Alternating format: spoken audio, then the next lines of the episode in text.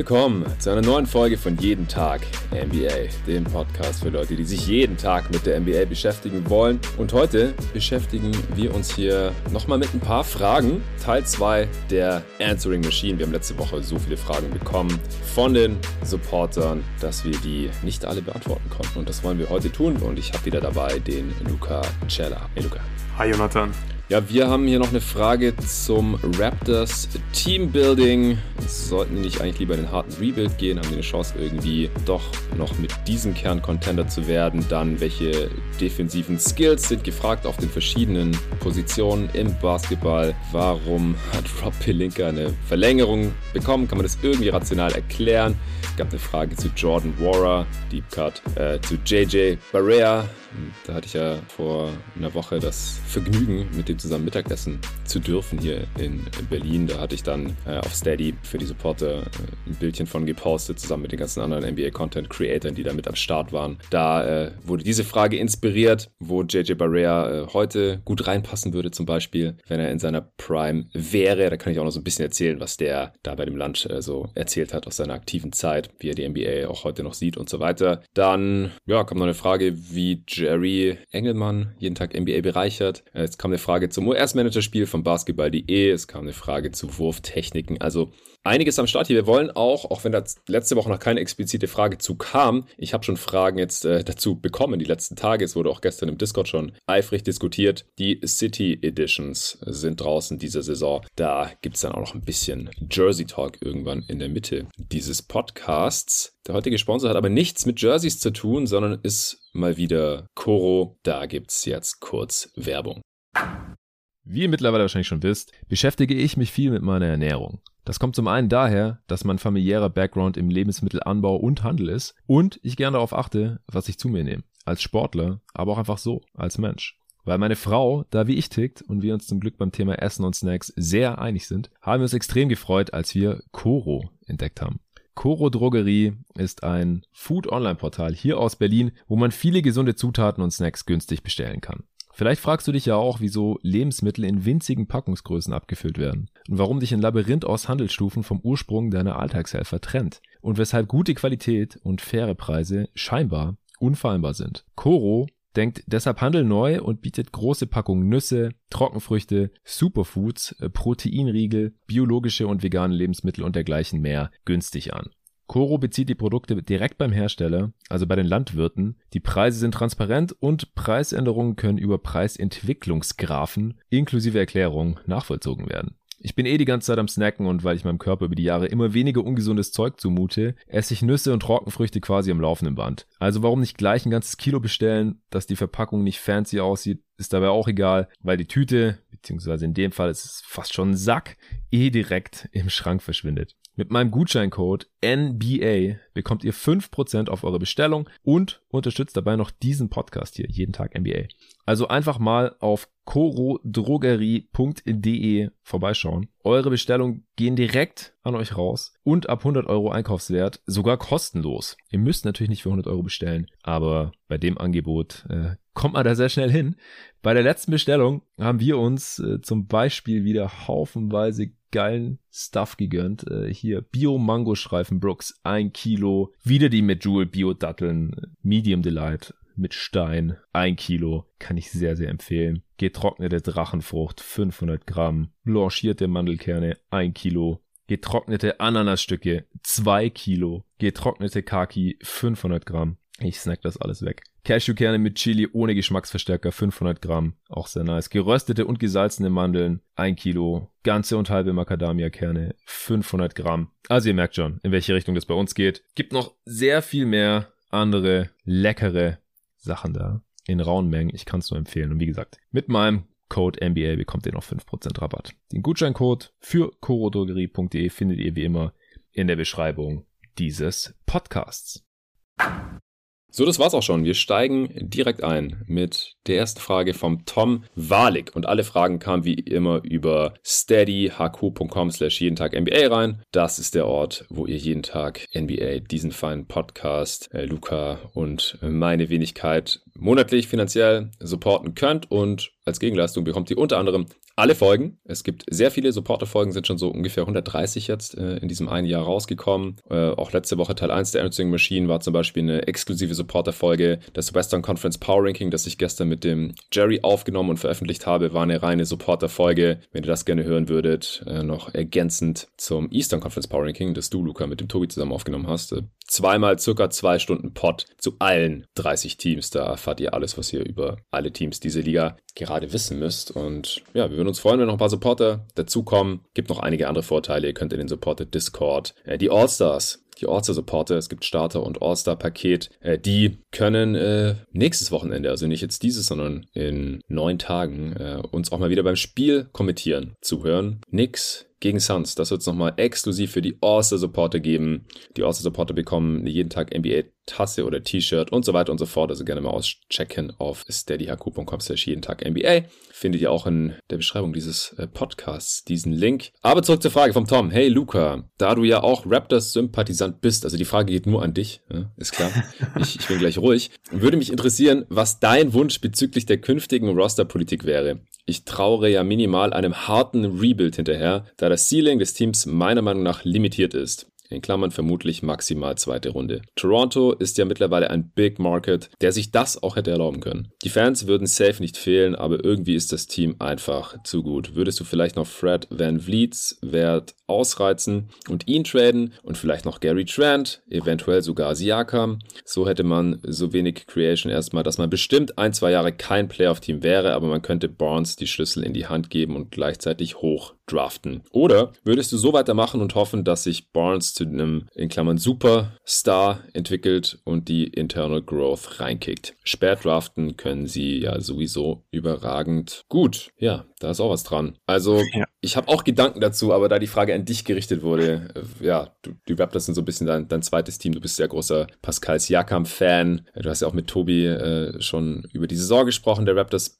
bisher beim Eastern Conference Power Ranking. Was sind deine Gedanken jetzt zum Teambuilding? Ja, ja, ich finde das eine sehr, sehr spannende Frage. Ich bin mir da auch nicht zu 100% sicher, aber ich trauere einem Rebuild aktuell zumindest wirklich überhaupt nicht hinterher, mhm. weil das Team macht zum einen halt extrem viel Spaß, also mir zumindest beim äh, Zuschauen, auch wenn die Offense ja. manchmal ein Tough Watch ist, aber insgesamt habe ich wirklich viel Spaß mit den Raptors und sind ja wirklich halt ein richtig gutes Team. Und sie sind halt kein Team, das jetzt irgendwie einfach nur, keine Ahnung, 45 Siege in der Regular Season holt und dann halt auf jeden Fall rausfliegt in der ersten Runde. Ich finde, die haben schon das Zeug dazu, mal wirklich mehrere Playoff-Runden zu gewinnen. Und das ist halt irgendwie schon was wert. Ich würde auch sagen, das Ceiling liegt meiner Meinung nach eher so bei Eastern Conference Finals. Das traue ich denen wirklich zu. Kommt einfach so ein bisschen auf die Matchups an. Und ich glaube, gegen die Raptors wird einfach auch niemand spielen in den Playoffs, weil die können einfach sehr, sehr gut verteidigen, können mehrere Schemes spielen. In der Defense hat einfach wirklich niemand Bock drauf in den Playoffs. Und letzte Saison, okay, da sind sie in der ersten Runde rausgeflogen gegen die Sixers, aber da waren zum Beispiel halt auch Barnes verletzt, Fred Van Vliet hat Spiele verpasst und trotzdem war es halt irgendwie so halbwegs knapp da noch am Ende ja. der Serie. Deswegen, ja, finde ich es eigentlich okay, dass die jetzt nicht in den Rebuild ge gegangen sind, ähm, auch wenn das wahrscheinlich oft halt irgendwie, ja, die richtige Entscheidung ist, wenn man halt eigentlich nicht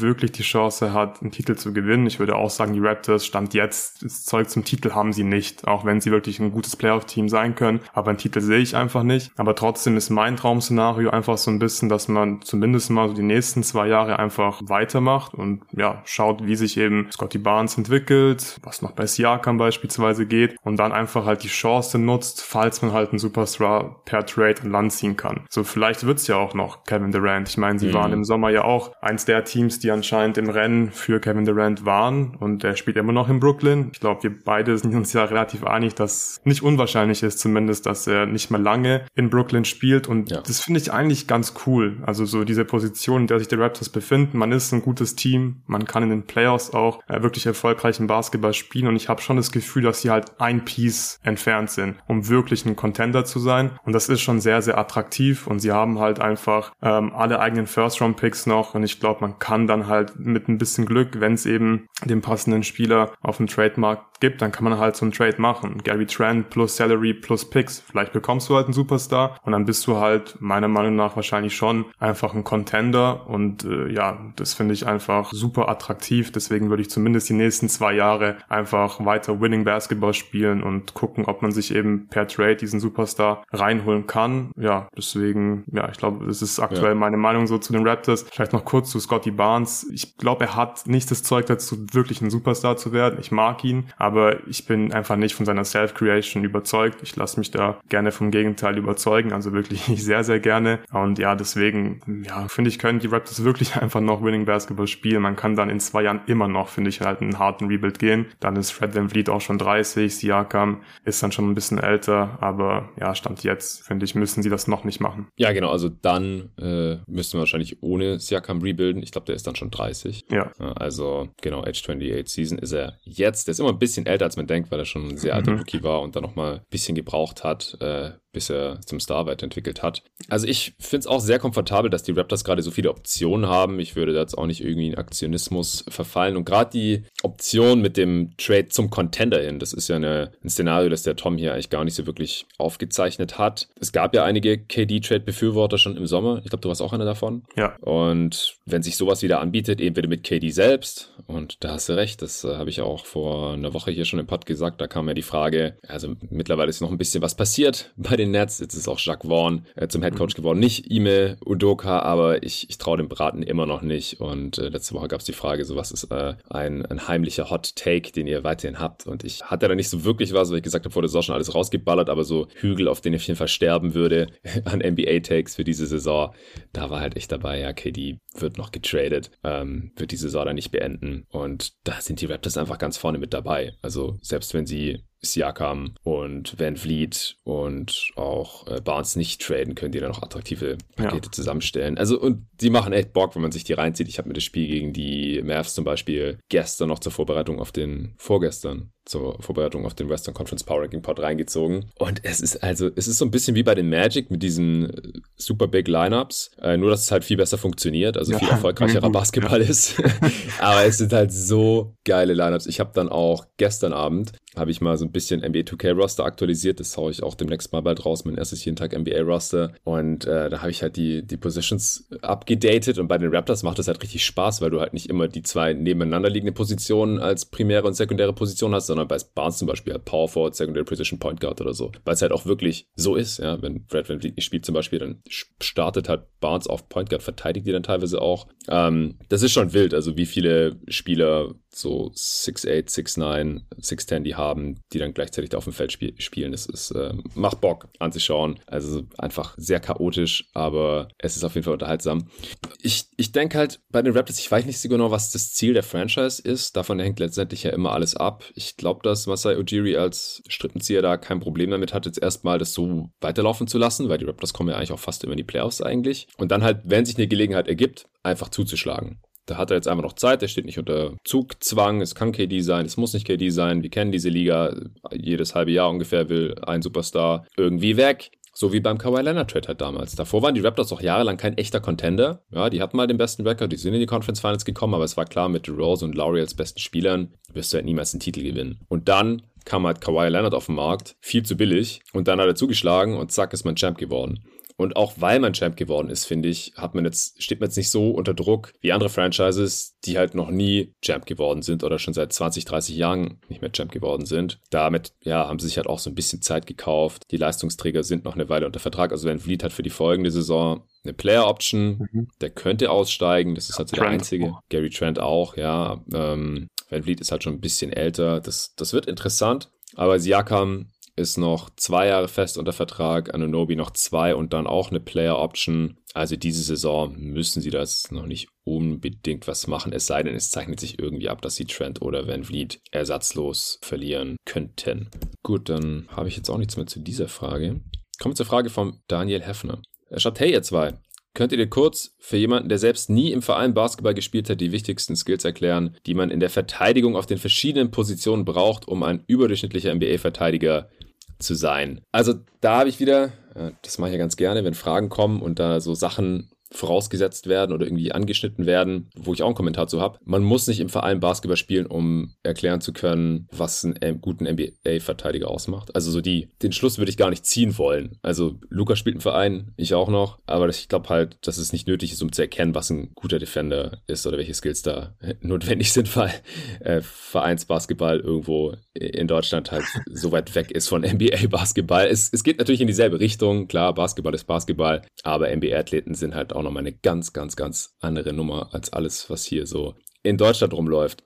Äh, ich ich lasse dir als ja auch Coach hier mal den mhm. Vortritt. Wie gesagt, ist nicht so unbedingt eine unmittelbare Verbindung da, aber mich interessiert natürlich, was du hier an, an defensiven äh, Skills für wichtig hältst für die verschiedenen Positionen und wie du auch die Position überhaupt definierst. Ja, äh, also klar, es kommt einfach ganz auf die Position, aber vor allem auch auf die defensive Rolle an, finde ich, was halt wichtig ist. Ich glaube, allgemein kann man sagen, kann, kann man sagen, dass äh, körperliche Tools, also gute körperliche Tools, wenn man athletisch ist, äh, eine große Wingspan hat, sowas schadet natürlich nie. Sowas brauchst du wahrscheinlich einfach auch ein Stück weit, damit du überhaupt die Chance hast, wirklich halt ein Plus-Defender zu sein in der NBA. Aber gute Tools, die machen einen halt nicht automatisch zu einem guten Defender. Du brauchst. Ja, und es sind ja auch die Tools und nicht die Skills. Also ich würde ja auch genau. zwischen Tools und Skills ja. unterscheiden. Tools ist normalerweise das, was man nicht lernen kann. Also ja wie groß bin ich, wie lang sind meine Arme, was habe ich für Voraussetzungen, um Muskeln aufzubauen, also eine gewisse Kraft auch zu haben. Klar, du kannst in Kraftraum gehen, aber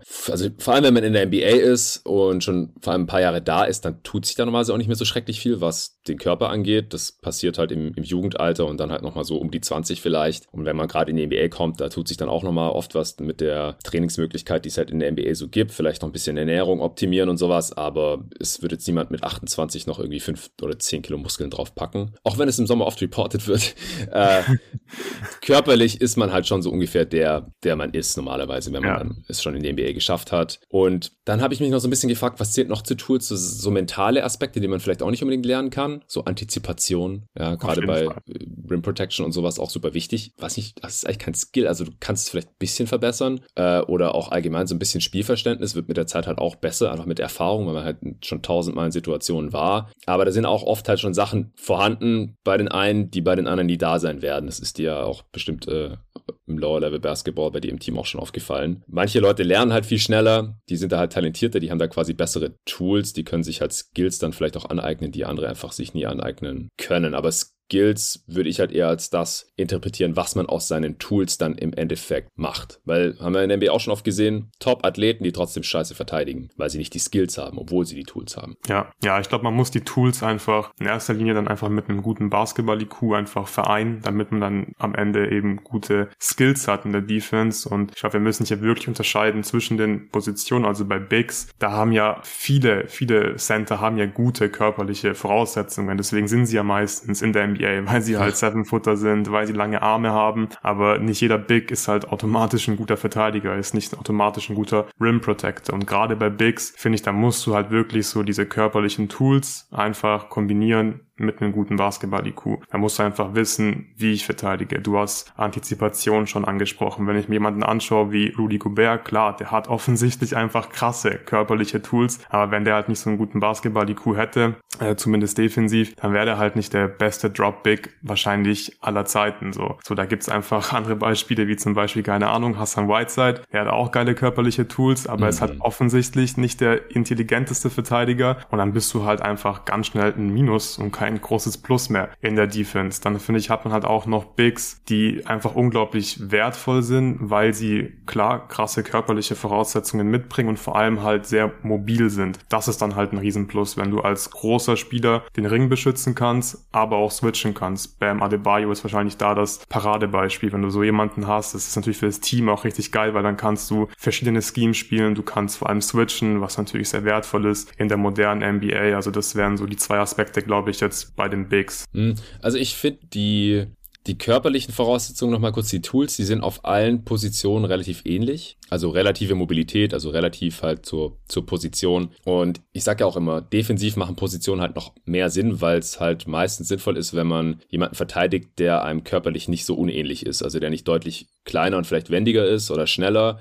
oder der nicht deutlich größer ist, längere Arme hat oder 20 Kilo mehr wiegt oder sowas, weil so massive Unterschiede, das können NBA-Profis dann halt meistens äh, total für sich ausnutzen. Deswegen halt immer relativ zur Position in Anführungsstrichen äh, mobil sein, lang sein, Kraft haben und das fällt einem dann ja auch auf, dass halt körperlich unterlegene Defender sind auch die absolute Ausnahme. Also eine gewisse Baseline an diesen körperlichen Tools, äh, die muss vorhanden sein. Manches kann man dann auch durch Positionierung irgendwie kaschieren, irgendwelche körperlichen, physischen Defizite. Und grundsätzlich finde ich auch, dann müssen halt per Perimeter Defender normalerweise mehr Raum abdecken und viel mehr um Screens kommen. Weshalb da aus meiner Sicht. Technik dann. Ja, genau. Also Technik ist auch ein großes ja. Ding. Also halt auch defensive Stands und so. Genau. Äh, Stehe ich jetzt irgendwo nur aufrecht rum und muss dann immer erstmal noch runter in die Knie gehen, wenn mein Gegenspieler agiert, bis ich reagieren kann. Also ja, auch Einstellung, Fokus, Technik solche Sachen, das ist da alles super, super wichtig und immer so ein bisschen schwer abschätzbar, ähm, warum der Spieler jetzt nicht in der Stance ist. Weiß mhm. er das nicht? Hat er keinen Bock? Ist er zu erschöpft? Ähm, aber ja, also der Unterschied zwischen Perimeter Defendern und Big Defendern ist aus meiner Sicht, dass Perimeter Defender noch mobiler sein müssen und agiler sein müssen, um halt um die Screens zu kommen, um den Raum zu covern, um Closeouts zu laufen, um nach Fakes ähm, oder nach einem Closeout dann auch schnell Richtung wechseln zu können und beim Drive noch dran zu bleiben. Solche Sachen. Das ist wichtiger als bei den Bigs grundsätzlich und bei den Bigs ist halt die Länge bzw. wie groß sie halt spielen wichtig. Du kannst halt auch fehlende Länge, auch fehlende Wingspan so ein bisschen durch ähm, vertikale Jumping Ability, also Sprungkraft, wettmachen. Wenn du einfach 10 cm höher springst, dann ist es nicht so schlimm, dass deine Standing Reach 10 cm kürzer ist zum Beispiel. Also, weil sie halt den Ring beschützen müssen. Ja, das ist halt einfach super wichtig, dass man da dann den relativ begrenzten Raum aber halt sehr, sehr gut abdecken kann. Wenn man jetzt aber verschiedene Schemes hat, das hast du gerade auch schon angedeutet, zum Beispiel, wenn man switchen möchte, dann ist es auf einmal wichtig, dass der Big halt doch mobiler ist. Dass er dann halt fast so mobil ist wie ein Perimeter Defender vielleicht. Oder Bam Adebayo ist vielleicht sogar, also ich habe das schon mal im Pod erwähnt, konnte damals schon nicht den Credit vergeben. Mittlerweile weiß ich es auch immer noch nicht wieder, wo ich das mal gehört habe, aber irgendwer hat mal gesagt, dass er in einer ISO, in einer Possession vielleicht Bam als den besten Defender gerne dann hätte, um diese einzelne Possession zu verteidigen. Weil er, obwohl er big ist, der ist zwar 6'9, aber ist halt super mobil, super agil, krasse Antizipation, Länge, Athletik, kräftig, so, der kann wahrscheinlich auch jeden Guard, so gut es geht, halt verteidigen und vor sich halten und am Scoren hindern. Und deshalb als Big, also das, das gibt es natürlich auch. Und dann kannst du halt auf einmal auch andere Schemes äh, spielen, wo dann halt die Bigs ständig am Perimeter verteidigen draußen, aber dafür müssen sie halt annähernd, also bei einem Switching-Scheme müssen halt annähernd alle Spieler ungefähr dasselbe können. Also die Bigs auch vor Perimeter-Spielern bleiben und äh, die kleineren Spieler halt aber auch im Post verteidigen, weil sonst äh, werden da dort die Mismatches ausgespielt. Also das kommt halt auch ein bisschen auf das Scheme an, wie welche Skills vonnöten sind. Wenn man sowieso nicht switchen möchte, dann reicht es auch, wenn der Big das nicht kann und dafür halt ein sehr guter Drop-Defender ist. Also einfach sehr gut die Zone vernageln kann. Ja,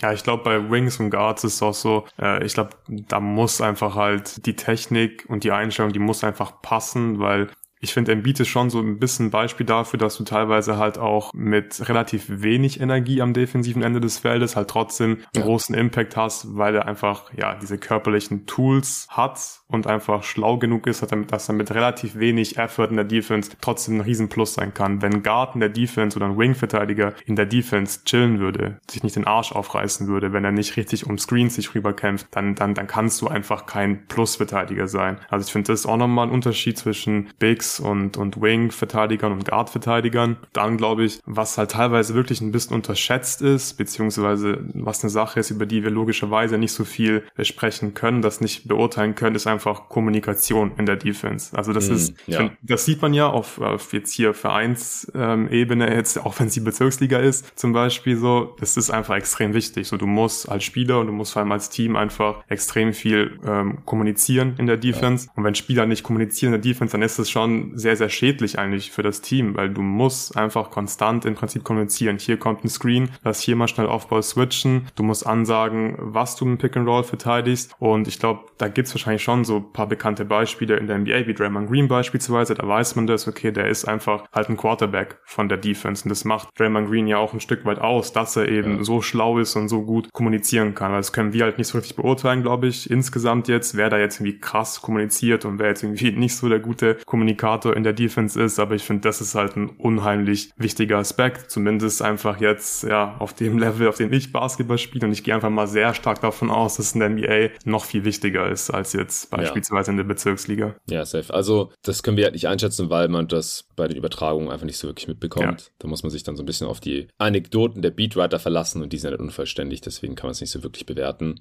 Ja, äh, ist mir auch gleich aufgefallen, dass, dass du viel kommunizierst in der Defense. Ich mache das auch. Ich verstehe es immer nicht, wenn es Leute nicht machen. Äh, mhm. Ich frage mich immer, warum? Wissen die nicht, dass es wichtig ist oder haben die keinen Bock oder glaub, haben die das, das Angst, was Falsches so, zu sagen? Ja, das sind so einfach vom Typ her, glaube ich. Das ist witzig, ja. weil das, mein Bruder regt sich immer, immer so extrem aus und er fragt mich immer so, hey, warum, warum reden, also wir spielen zusammen in einem Team, so warum reden manche nicht, haben die einen Stock im Arsch oder was ja. los mit denen so, das frage ich mich auch manchmal so, okay, warum reden die nicht? Aber ich glaube einfach inzwischen, dass äh, manche sind einfach vom Typ her niemand, die einfach einfach reden in der Defense. Es, es fühlt sich eigentlich irgendwie komisch an für die. Davon gehe ich irgendwie aus, weil ansonsten gibt's dafür eigentlich keine plausible ja. Erklärung, weil jeder weiß ja eigentlich, dass, ja, wenn du gut kommunizierst, dann verteidigst du in der Regel eigentlich auch ziemlich gut als Team, beziehungsweise ja. ist einfach eine Voraussetzung, damit du überhaupt wirklich dich gut verteidigen kannst. Ja, ich habe das Gefühl, manchmal ist es auch so eine Stolzsache. Also gerade ich mit Leuten spiele, die ich nicht kenne auf dem Freiplatz oder so und die werden halt konstant von ihrem Mann beim Drive geschlagen. Und mhm. dann sage ich, hey, schrei help, ja, dann rotiere ich rüber und dann kann ich den mhm. vielleicht blocken oder halt irgendwie contesten. Und dann machen die das halt trotzdem nicht. Wahrscheinlich, weil sie einfach nicht sich eingestehen wollen dem Moment so, scheiße, er hat mich geschlagen, ja. ich will jetzt nicht Hilfe rufen. Aber dann kassieren wir halt einen Layup nach dem anderen. Also das macht halt so einen großen Unterschied aus, wenn dein Mitspieler halt schon dir eine halbe Sekunde Vorsprung gibt für die Rotation zu sagen, hey, help, so, der kommt jetzt gleich hier durch, ich kann komme da nicht mehr hinterher. Aber machen halt manche einfach nicht. Ja, ja ich glaube, dann haben wir eigentlich alles. Also ich habe mir noch separat aufgeschrieben, dass wenn man, je näher man am Korb verteidigt, desto wichtiger ist Kraft auch. Also ich glaube, man kann als Perimeter Defender eher auch ein solider Defender sein, wenn man hemmt ist. Aber wenn du halt ständig deine Zone beim Positionskampf ausboxen etc., auch Screens stellen und so, da muss man schon körperlich ziemlich robust sein. Ähm, okay, finde ich, finde ich spannend, weil ich hätte eher gesagt, dass es eigentlich am Perimeter wichtiger ist, dass du jetzt nicht äh, offensichtlich irgendwie komplett dünn bist und einfach körperliche Nachteile hast, weil ich glaube, dann hast du eigentlich fast gar keine Chance, irgendwie ein Plusverteidiger zu sein, weil dann kannst du immer irgendwie attackiert werden. Aber ich glaube, als Big kannst du halt im richtigen Scheme, glaube ich, ist es vielleicht gar nicht so ein großes Problem, wenn du zum Beispiel halt viel switcht. Natürlich ist es nie gut, wenn du irgendwie körperlich in irgendeinem Aspekt unterlegen bist, aber ich hatte jetzt eher das Gefühl, dass es bei Wings und Guards ein Problem ist, wenn sie einfach zu wenig ja, Kilo auf die Waage bringen. Ja, interessant. Also ich, ich finde halt am Perimeter wird man selten direkt overpowered. Das ist ja dann meistens, wenn man schon, wenn der Angreifer schon einen richtigen Winkel gefunden hat ja. und eigentlich schon so halb an einem vorbei ist, dann, ja, dann hält sie halt nicht mehr auf, dann bounced man halt einfach so am, am Offensivspieler ab, wenn man da jetzt nicht mehr annähernd dagegenhalten kann. Aber der Offensivspieler, der darf dann ja nicht einfach so mit, mit purer Gewalt aus dem Weg räumen. Also ich, da wird am Perimeter wird da sowas auch eher gepfiffen. Also im Post, da habe ich immer so das Gefühl, so, da ist halt ungefähr alles erlaubt. Ähm, ist auch schwierig zu pfeifen als Ref wahrscheinlich. Und gerade beim Ausboxen und so, da wird so viel geschoben und gedrückt und alles. Also wenn du da halt irgendwie, es ist ja noch nicht mal, dass du irgendwie voll die Kante sein musst oder irgendwie 130 Kilo wiegen musst oder sowas. Du brauchst halt Core Strength, weil sonst fliegst du da einfach nur durch die Gegend. Mhm. Ist vielleicht auch was, was man diskutieren könnte. Also, gebt uns gerne Feedback Könnt gerne mit uns diskutieren, aber ich würde sagen, wir kommen zur nächsten Frage, oder? Ja. Vom Benjamin B. Es geht mal wieder um die Lakers, unser Lieblingsthema. Äh, hallo, ihr beiden. Wie immer zunächst einen herzlichen Dank für euren wunderbaren Podcast. Als Nicht-Lakers-Fan, der auch die Hintergründe nicht verfolgt hat, interessiert mich dennoch das Thema Rob Pelinka. Wie kann eine Ownership zu der Einschätzung gelangen, dass hier eine Vertragsverlängerung sinnvoll ist. Welche verdrehte Sichtweise muss man haben, um jemanden für das Auseinanderreisen eines Contender-Teams und so völlige Fehleinschätzungen wie das lächerliche Angebot für Caruso auch noch zu belohnen. Ist das irgendwie rational zu erklären? Ich glaube schon, oder? Ich glaube auch. Weil, also ich glaube, das Ding ist einfach, das Ownership ist ja, denke ich mal, mitverantwortlich für diese schlechten Entscheidungen. Wahrscheinlich hat Ownership teilweise Sachen einfach entschieden. Also ich stelle mich ja nicht hin und sage, dass Rob Pelinka ein geiler GM ist, weil äh, das glaube ich einfach nicht. Ich glaube, er hat auch sehr, sehr viele Fehler gemacht. Ähm, aber ich denke, gerade so Westbrook Trade zum Beispiel, so da wird Ownership schon ein Wörtchen mitgesprochen haben und es war jetzt nicht alleine die Entscheidung von Rob Pelinka, Und ich glaube, äh, Ownership hätte sich eingestehen müssen, dass man halt selbst einfach die letzten Jahre ziemlich viele katastrophale Entscheidungen getroffen hat, wenn man ihm jetzt nicht diese Verlängerung gegeben hätte. Ich glaube, das ist halt, ja, das wollte man halt nicht machen und man hat Pelinka teilweise das Leben ja auch nicht leicht gemacht. Also zum Beispiel, ja, diese, diese Caruso-Entscheidung, das, das war halt in erster Linie eine finanzielle Entscheidung. So, und Rob Pelinka entscheidet ja nicht, wie viel, wie viel äh, Tax die Lakers zahlen wollen. Das entscheidet Ownership. Und wenn halt die Bass-Familie sagt, hey, wir wollen äh, nicht so viel Tax zahlen, äh, du darfst hier, du, du, du, du kannst hier nur äh, Taylor Horton Tucker oder Caruso resign, dann ist es halt, finde ich, ja, keine gute Entscheidung vom Ownership, wenn man halt sparen möchte. Und man weiß ja, dass äh, bei der Bass-Familie ist es nicht so, dass die Lakers irgendwie ein Spielzeug sind, sondern soweit ich weiß, ist es ja die Haupteinnahmequelle für die Bass-Familie und deswegen mhm. sparen die da halt einfach schon ein bisschen. Und das sind natürlich nie gute Voraussetzungen, dass man wirklich halt ähm, ja das bestmögliche Team einfach bauen kann. Da muss man aber halt sagen, jetzt zum Beispiel bei Caruso, da zeigt sich halt, dass Pelinka dann eben auch kein guter GM ist, wenn er sich eben für THT statt Caruso entscheidet. Das war damals schon sehr, sehr fragwürdig ja. und keine Ahnung, wie der Typ darauf kommt, äh, THT in drei Jahres 30 Millionen Vertrag mit Player Option anzubieten und Alex Caruso halt nur zwei Jahre und 15 Millionen anbietet. Also dann läuft da schon irgendwas schief, aber ich würde einfach sagen, dass insgesamt liegt es einfach daran, dass Ownership halt mindestens genauso schlecht ist wie Rob Pelinka und das wäre jetzt meine rationale Erklärung. Ja, genau. Also ich glaube auch, dass er einfach die Ziele der Teameigner, also der Bass-Familie, und da ist ja Jeannie Bass die Vorsitzende, die quasi da äh, für alles verantwortlich ist, dass er diese Ziele einfach umgesetzt hat. Und das war halt zum einen Stars geholt, ja, das muss man ihm zugutehalten. Er hat für Anthony Davis getradet und äh, als LeBron gekommen ist, war Magic auch schon da, aber ja, er, er war da zumindest irgendwie beteiligt. Ich kann, vermag nicht zu sagen, äh, wie viel als sein Zutun war, ob LeBron sowieso nach LA wollte und sowieso zu den Lakers gekommen wäre, egal was die machen, mehr oder weniger. Und ja, die Entscheidung für Anthony Davis zu traden, wenn er halt auf dem Markt ist und bei Clutch Sport ist und LeBrons Homie ist und so, also das, das war jetzt nicht die, die größte Herkulesaufgabe, aber es hat geklappt und man hat einen Titel geholt. Ja, das schaffen halt die allermeisten GMs nicht. Erstens diese Stars zu holen, zweitens einen Titel zu holen. Das ist schon mal eine, eine rationale Erklärung, so der Erfolg eigentlich im Prinzip. Das Problem ist halt, was er danach alles gemacht hat, hast du ja gerade schon schön umrissen. Das ja, ist ja auch nicht alles nur auf seinem Mist gewachsen. Er, er hat es halt dann halt auch noch schlechter umgesetzt, ähm, als es vielleicht nötig gewesen wäre. THT versus Caruso, äh, ist, das ist einfach eine super, super, super miese Entscheidung. Ähm, auch der Westbrook Trade,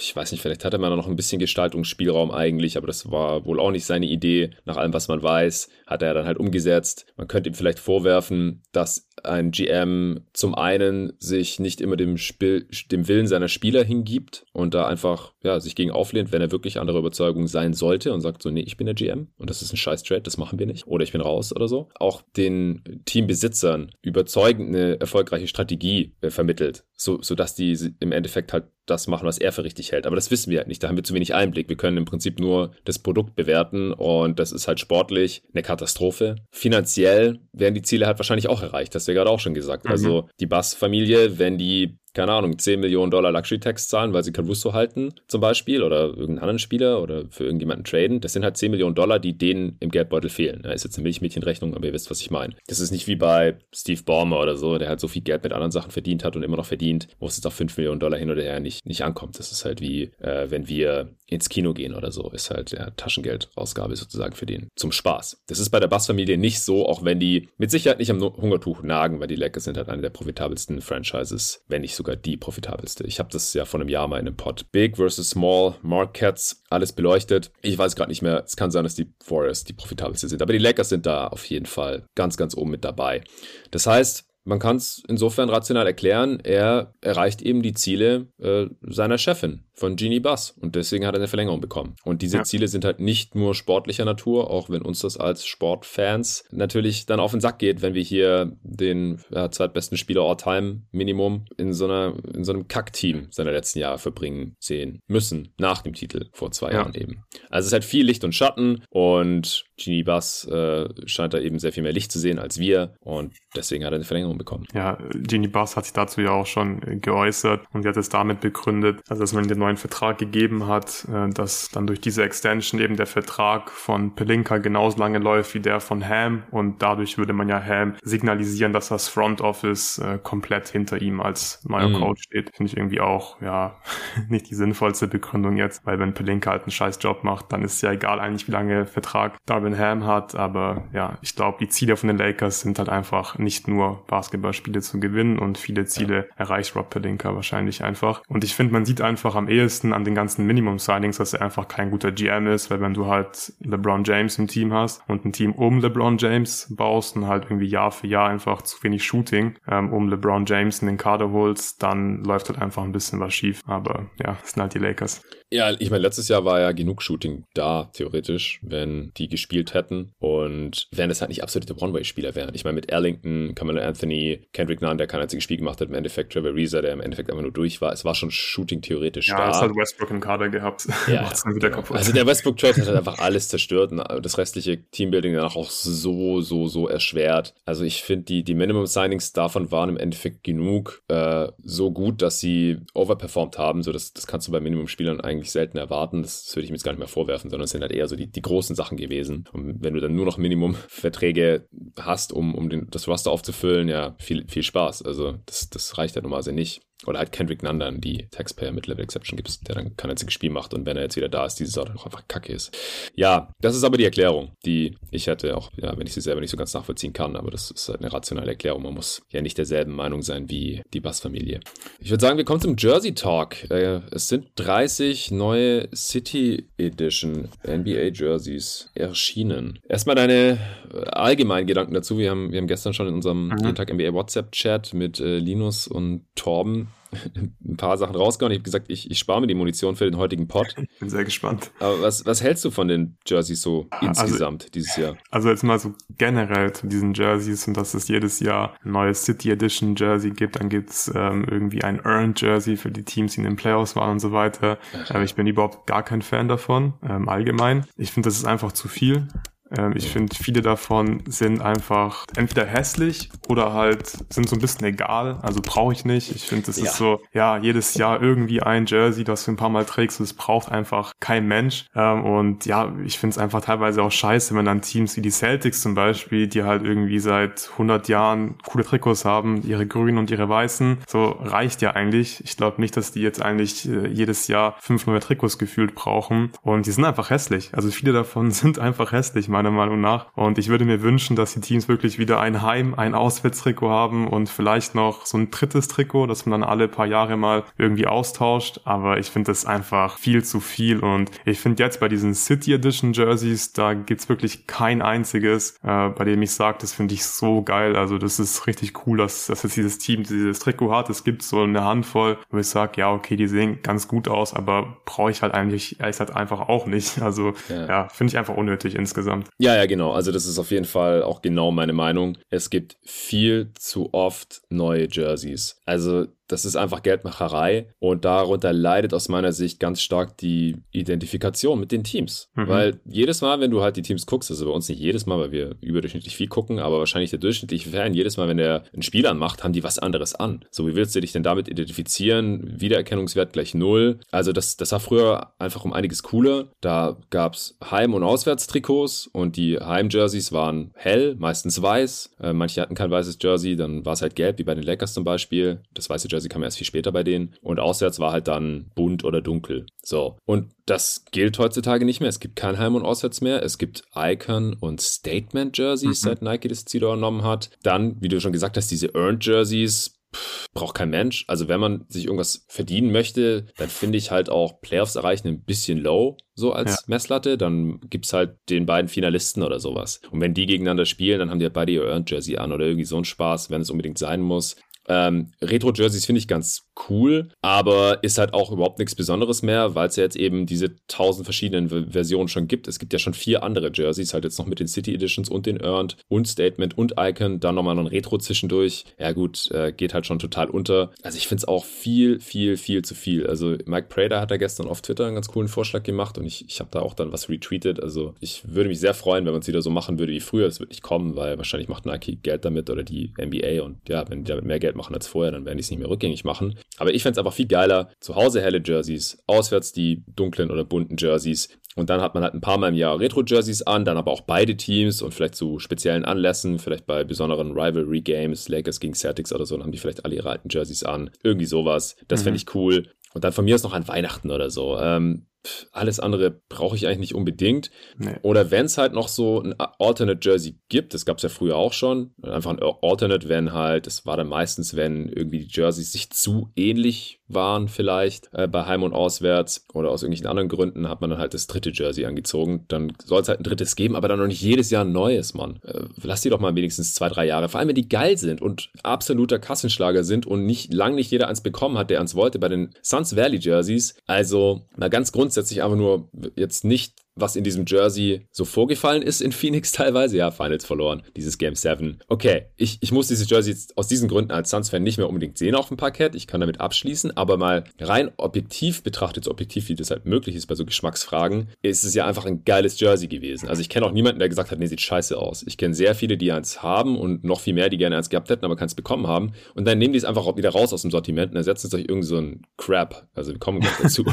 ähm, einfach nur, weil Nike halt sagt, nee, nee, müssen jedes Jahr 30 neue Jerseys haben für 30 Teams, die City Editions. Behalte doch mal die geilen Jerseys bitte mal für drei, vier, fünf Saisons. Also Valley Jersey war ja schon zwei Jahre da, das war halt schon überdurchschnittlich lang. Und die meisten fliegen halt nach einem Jahr wieder raus. Also ich glaube, nur Houston hat jetzt das vom letzten Jahr behalten, wenn mich gerade mhm. nicht alles täuscht. Alle anderen haben Neues bekommen. Und ich frage mich halt, also ob das unbedingt sein müsste. Also ich finde es einfach nur schade. Das, das nervt schon. Dann was dieses Jahr angeht. Also letztes Jahr fand ich die City Jerseys noch ein bisschen besser. Da habe ich auch mit Nico in der Answering Machine drüber gesprochen. Ich habe äh, damals auch die in so Kategorien eingeteilt. Äh, Werde ich mir auf jeden Fall kaufen. Finde ich ganz geil. Ja, Finde ich meh und geht gar nicht. Irgendwie so. Können wir jetzt auch gleich wieder so machen. Aber ich habe mir letztes Jahr dann wirklich halt zwei davon gekauft, beziehungsweise das eine hatte ich halt schon, das Valley Jersey. Und dann habe ich mir noch das Spurs, das weiße Fiesta Jersey geholt. Und es gab noch so ein, zwei andere, die ich auch echt schick fand. Das äh, schwarze New York zum Beispiel mit den orangenen Streifen hatte ich mir überlegt, ein äh, Kemba Walker Jersey zu holen, einfach wegen dem, dem Nachnamen hinten drauf. Äh, habe mir dann aber das Celtics Kemba geholt, weil ich das Knicks äh, nicht mehr bekommen habe. Also einfach überall ausverkauft. Kemba Walker, der eine miese Saison hatte, das zeigt halt auch so, wie beliebt dieses Jersey war. Gibt es jetzt nicht mehr, wo der setzt sich ein Jersey, das ich echt nicht so geil finde. Also ja, ich, ähm, ich sehe das alles relativ kritisch wie man hier vielleicht schon raushört. Und ich finde dieses Jahr die City Editions so langweilig. Also ich muss sagen, es gibt, also die, die lösen fast nichts in mir aus. Es gibt kaum welche, die ich, es gibt eigentlich keins, das ich super hässlich finde und es gibt auch keins, Kein. das ich geil finde. Also, ich also ein paar, die ich ja, das Warriors Jersey ist vielleicht das einzige, wo ich sagen würde, es ist einfach so mies umgesetzt. Aha. Und es ist echt schwer. Ein, ein gelb-schwarzes Jersey zu verkacken ist ja. echt schwer aus ja. meiner Sicht, weil das eine geile Farbkombi ist. Ich liebe gelb-schwarz. Ich hatte mein gelb-schwarzes Motorrad und Klamotten und alles und und, und es ist einfach so, so hässlich designt. Wow. Also ich habe hm. keine Ahnung, wie man sowas hinbekommt. Ja, aber ich finde, es gibt echt ein paar, die wirklich hässlich sind, meiner Meinung okay, nach. Okay, ja, ja, vielleicht muss ich mir die auch noch ein bisschen ja. genauer angucken. Ähm, also, aber so auf den ersten Blick habe ich einfach nur gedacht, so, ah ja, geht, äh, braucht keiner. Das habe ja, ich mir auch gedacht, langweilig. braucht keiner. Ja, also voll. Es gibt so zwei, drei, die ich ganz nett finde, aber jetzt mhm. noch keins, wo ich dachte, wow, ich muss mir das sofort holen, ja. wenn ich da dran komme. Ähm, ja, fangen wir vielleicht bei den hässlichen an. Welches, also Warriors, ganz ja, kurz. Warriors, klar. Also, ja, ich lasse dir mal den Vortritt. Also, ich, ich glaube, dazu muss man einfach nicht so viel sagen. Also, ich glaube. Im Discord haben schon welche geschrieben, dass sie es geil finden. Also, wie gesagt, ja, Geschmäcker sind verschieden. Ich glaube, dieses, dieses, dieses Trikot, das werden ich, glaube ich, oft einfach von irgendwelchen Casuals auf dem Freiplatz sehen. Ich glaube, die werden das feiern. Das kann ich mir vorstellen. Ähm, aber ich finde das wirklich brutal hässlich. Wahrscheinlich ist es ganz okay, wenn das Trikot dann in die Hose reingesteckt wird. Dann sieht man halt diese Blume nicht mehr so. Die Rose. Richtig richtig, die Rose. Ähm, aber das ist einfach so hässlich, das Trikot. Ich finde auch, dass das Pistons-Trikot hässlich ist. Das sieht so nach 2000. Ja, ganz kurz, aus. ganz kurz Warriors noch. Ja. Um es abzuschließen. Also, ich, ich finde die Idee, also es ist einfach so, so komisch, halt diese, diese schemenhafte Rose auf ein NBA-Jersey zu packen. Ja. Damit, damit geht schon los. Ich finde Farbverläufe sind zu so 99% auch immer hässlich. Das ist so nochmal Next Level wie Farbverlauf eigentlich. Dann die Platzierung, halt so auf dem Bauch und dann bei manchen Spielern, je nachdem, wie tief die das reinstecken und wie hoch die Hose zieht, sieht man sowieso nicht. Aber was ich eigentlich noch bemerkenswerter finde, ist das Logo darüber, wie hässlich das alles ist, wie das gar nicht zusammenpasst. Diese Nummer in diesem Kreis, dann darüber ja. nochmal diese andere Rose, die ganz anders designt ist, dann dieser Warriors-Schriftzug darüber. Das sieht halt aus, als hätte das jemand so in fünf Minuten kurz zusammengeklatscht. Also da ist keine Harmonie da. Das passt irgendwie alles nicht zusammen. Es sieht einfach nur komisch aus. Und dann auf der Hose gibt es ja nochmal so diese Rose so angedeutet. Mhm. Also wie gesagt, schwarz-gelb auf den ersten Blick sieht es nice aus mit der weißen Schrift und so. Äh, ich, ich denke auch, dass es sich nicht nur äh, Casuals holen werden, sondern wahrscheinlich auch der ein oder andere Nerd. Aber es ist halt Geschmackssache, ja. Also ich würde ja. darauf jetzt nicht, äh, nicht darauf schließen lassen, dass es nur sich Casuals holen oder so. Und wer das geil findet, soll sich bitte bestellen, aber ich finde einfach, das ist nicht schön designt. Äh, Detroit findest du nicht gut? Nee, ich finde wirklich, es sieht einfach aus wie 2006 und wahrscheinlich Warum denn 2006? Ich weiß nicht, ich finde, es sieht einfach, es sieht so komisch aus. Okay. Ich, ich finde das Grün auch hässlich, ehrlich gesagt. Wahrscheinlich hat es natürlich irgendwie einen, einen, Grund, warum jetzt Detroit irgendwie ein grünes Trikot hat, aber ja, ich, hab, ich einfach überhaupt das hat mich auch interessiert. Ja, also das finde ich auch halt so ein Ding. Okay, es gibt für jedes Trikot einen Grund, warum es genau. jetzt irgendwie eine bestimmte Farbe hat. Aber ich frage mich halt, weiß nicht, brauchen wir das wirklich? Die Teams haben ja einfach Teamfarben. Können wir die einfach Trikots in diesen Farben machen? Brauchen wir jetzt ein grünes Detroit-Trikot? Und ich finde es einfach hässlich. Keine Ahnung. Es, es, sieht irgendwie aus wie so ein Logo von so einem Hotel, finde ich, von so einem Drei-Sterne-Hotel. So dieses Detroit-Ding drüber. Es, ich, drei Sterne. Ja. ja. Also, also ich muss geil. sagen, ich finde das Jersey nicht schlecht. Also da, ja, da bin ich jetzt anderer Meinung. Also das Grün, das kommt drauf an, auf welchem Bild. Auf manchen mhm. sieht das echt hässlich aus, auf anderen finde ich es wiederum ganz nice. Da ist es irgendwie so ein, so ein mattes Grün. Äh, Grün passt überhaupt nicht zu den Pistons, deswegen habe ich nachgeschaut. Das bezieht sich auf so einen Freiplatz, glaube ich, in Detroit, mhm. äh, der halt irgendwie so legendär ist und äh, Where Stars Were Made, Not Born. Also so mhm. ja, typisches Marketinggeschwätz. Ja, nur drei anscheinend. Ich weiß nicht, welche drei. Äh, ist auch egal, aber ich finde, du hast schon recht, das Blau passt irgendwie nicht zu diesem Grün dann wiederum. Das ist ja wieder dieses Pistons-Blau. Aber ich finde, der, der Schriftzug, den finde ich gar nicht so schlecht im Vergleich mit anderen. Okay. Ich, ja, ich weiß nicht, warum das D jetzt halt unbedingt eine andere Font sein muss als das Detroit. also, ich finde ich find die Farbe halt ganz cool und ich finde die Idee, die da angedeutet wird, nicht schlecht, aber es ist halt auch so imperfekt, dass ich es mir niemals mhm. kaufen würde. Ja. Und dazu kommt halt auch ja, dass die Farbe einfach komisch ist. Also manche Teams, die müssen halt auch manche Farben einfach nicht haben. Also stell dir vor, die Pistons spielen jetzt gegen die Celtics und die Pistons sind in grün oder so. Ja, und die Celtics sind schwarz. Genau das ist es halt. Das ist Eigentlich. einfach nur Bullshit. Ja, genau. Also dass die Teams dann auch immer meinen, sie müssen also experimentell werden. Wir machen jetzt mal was ganz anderes und nehmen die Farbe von dieser Traditionsfranchise. Keine Ahnung. Aber die Pistons hätte ich hier nicht noch zu den hässlichsten gezählt. Mhm. Also immer noch, und ich weiß, dass das echt super Geschmackssache ist, aber ich finde, dass äh, The Return of the Erpresserbrief Miami Heat Jersey immer noch kackhässlich.